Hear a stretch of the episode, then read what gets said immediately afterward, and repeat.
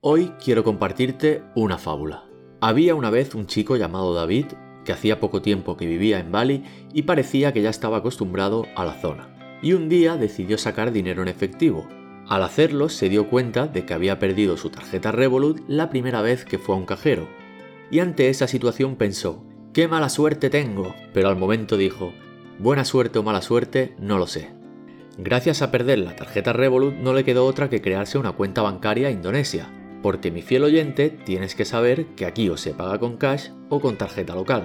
Y resultó que para hacer esta cuenta le hacían ir donde Cristo perdió la alpargata.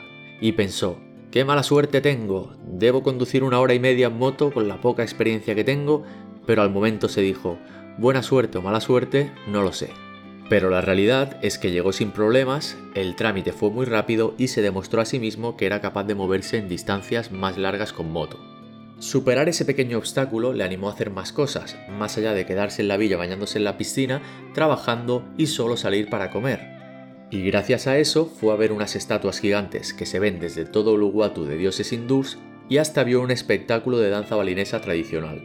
Otra noche se animó y se fue a una sala con música en directo a bailar salsa y bachata, cosa que le encantaba hacer en su tierra natal. En definitiva, todo iba genial y no podía sentirse mejor acompañado porque el grupo que se había formado era más majo que las pesetas, y pensó, qué buena suerte tengo, estoy en Bali comiendo bien y disfrutando y rodeado de buenas personas.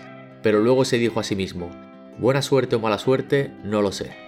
Un día, después de comer con un amigo, David se dirigió de nuevo a su villa, y durante todo el trayecto le cayó un monzón de tres pares de narices mojándole hasta el alma pero lo cierto es que logró llegar a casa en moto sin mayor dificultad.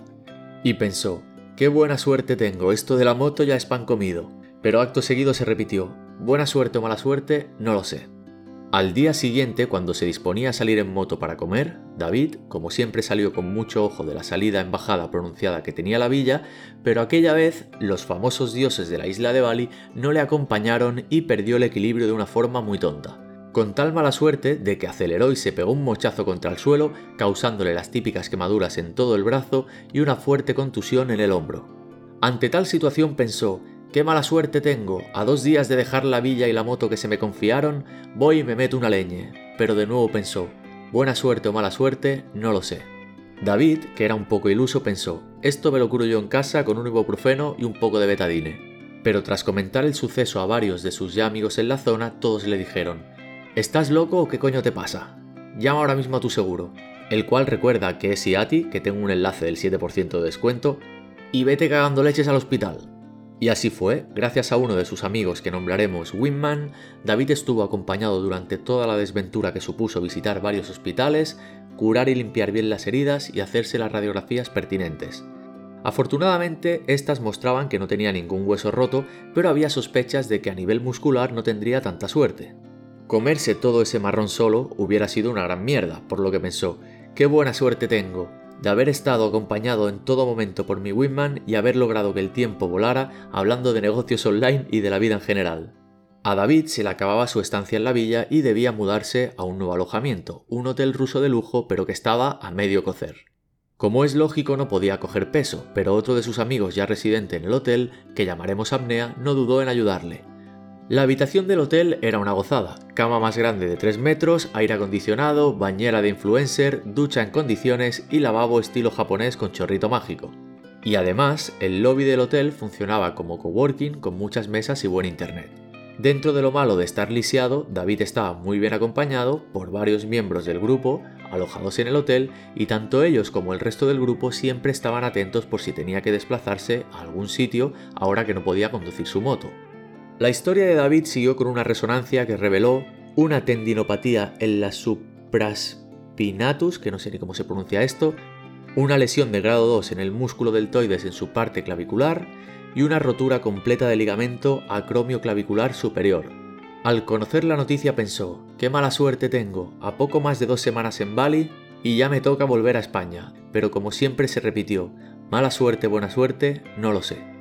Esa misma noche, David se acordó que tenía un buen amigo fisioterapeuta y profesor en la Universidad de Corea, al cual llamaremos pacificador por la paz mental que le transmitieron sus palabras. El pacificador, que por cierto es oyente de este podcast, analizó el informe y dijo a David que lo único que necesitaba hacer era empezar a hacer vida normal y con ello el hombro se recuperaría poco a poco. Pues lo que recomendaba el malvado hospital de Bali, que por cierto me trataron de puta madre, pero siempre están dispuestos a sacar la pasta al turista que tiene un seguro contratado, no tenía evidencia científica lo suficientemente sólida. Por cierto, hago un paréntesis y es que aquí el seguro que tengo, te recuerdo, IATI 7% de descuento, no me cubría los gastos del hospital porque superaba los 14 días de tratamiento y también lo que proponían pues no sonaba demasiado convincente y lo que sí que me dijeron es que sin problema me repatriaban a España, cosa que por cierto no voy a hacer. Esa misma noche acudió con sus amigos a una cena donde había la posibilidad de tocar música en directo y tras varios jajas nació una banda que cambiará el panorama musical balinés, los Nasi Goren Specials, que traducido vendría a ser los arroces fritos especiales. Banda formada con Wingman en la guitarra, la local en la voz, apodada así en esta historia por sus buenas recomendaciones locales, y David en la caja gitana. Por supuesto David quiso probar de tocar con mucho cuidado, pero tras varias canciones sin darse cuenta se vino un poco arriba, a lo que el grupo restante, que era el único público que teníamos juntos a las camareras del Warum, gritaron a la vez, ¡Ha sanado! ¡David ha sanado! ¡Es un milagro! Por lo que tras recibir las palabras del pacificador y haber vivido el milagro Nasi Goren Special, David pensó, qué buena suerte tengo de tener tan buenos amigos siempre dispuestos a echar una mano y que los dioses del para bailar la bamba, que sonaba en ese momento, le sanaran momentáneamente. Pero como siempre se repitió, mala suerte, buena suerte, no lo sé. Pasaron los días y mientras David seguía con su reposo y vida normal, recibió una noticia inesperada desde España había sido elegido para acudir a la mesa electoral como segundo suplente de presidente en las elecciones municipales. Notificación en la que te amenazan amablemente que si no acudes a la fiesta de la democracia puedes acabar un año entero en prisión. Inciso, por quien no sepa lo que es la prisión, es ese lugar al que nunca van los políticos corruptos. Tras cagarse en todo lo cagable, David, con ayuda de su familia, de su pareja y de la local, creó una alegación que parecía una tesis doctoral que incluía toda la documentación que justificaba su reciente cambio de residencia y también reciente accidente que le impedía poder regresar a España. Así que pensó, qué mala suerte tengo, ahora me van a hacer volver a España para una clase política en la cual no creo, y acto seguido dijo, mala suerte, buena suerte, no lo sé. David siguió su recuperación trabajando tranquilo desde el hotel hasta ayer que tuvo un día tan guay como acudir a la lonja de pescado local donde se jartó bien acompañado de pescado fresco a la brasa por menos de 5 euros así quién coño va a querer volver a España. Y a la noche salió un rato con sus amigos, donde por esas casualidades de la vida, David se encontró con su youtuber favorito, que es Lethal Crisis, para que me entendáis, es como si tuvieras a Messi, a mí me la suda el fútbol, el cual es parte culpable de que David decidiera emprender esta aventura. Y sí, efectivamente, ya sabes lo que viene ahora, mala suerte, buena suerte, no lo sé, pero yo no me voy a volver a España tan pronto con todo lo que me queda por vivir aquí. Agradecimiento infinito a todos y a todas los que me habéis ayudado en estas semanas tan jodidas del accidente, ya sea desde cerca o en la distancia. Y quiero añadir que yo, el David real, no el de la fábula, ante cada desgracia me cagué en todo lo cagable y solo podía ver la parte negativa, la verdad es que han sido unos días de mierda. Y como siempre fue el tiempo quien en cada momento puso las cosas en su lugar, haciendo que cosas malas terminaran siendo buenas.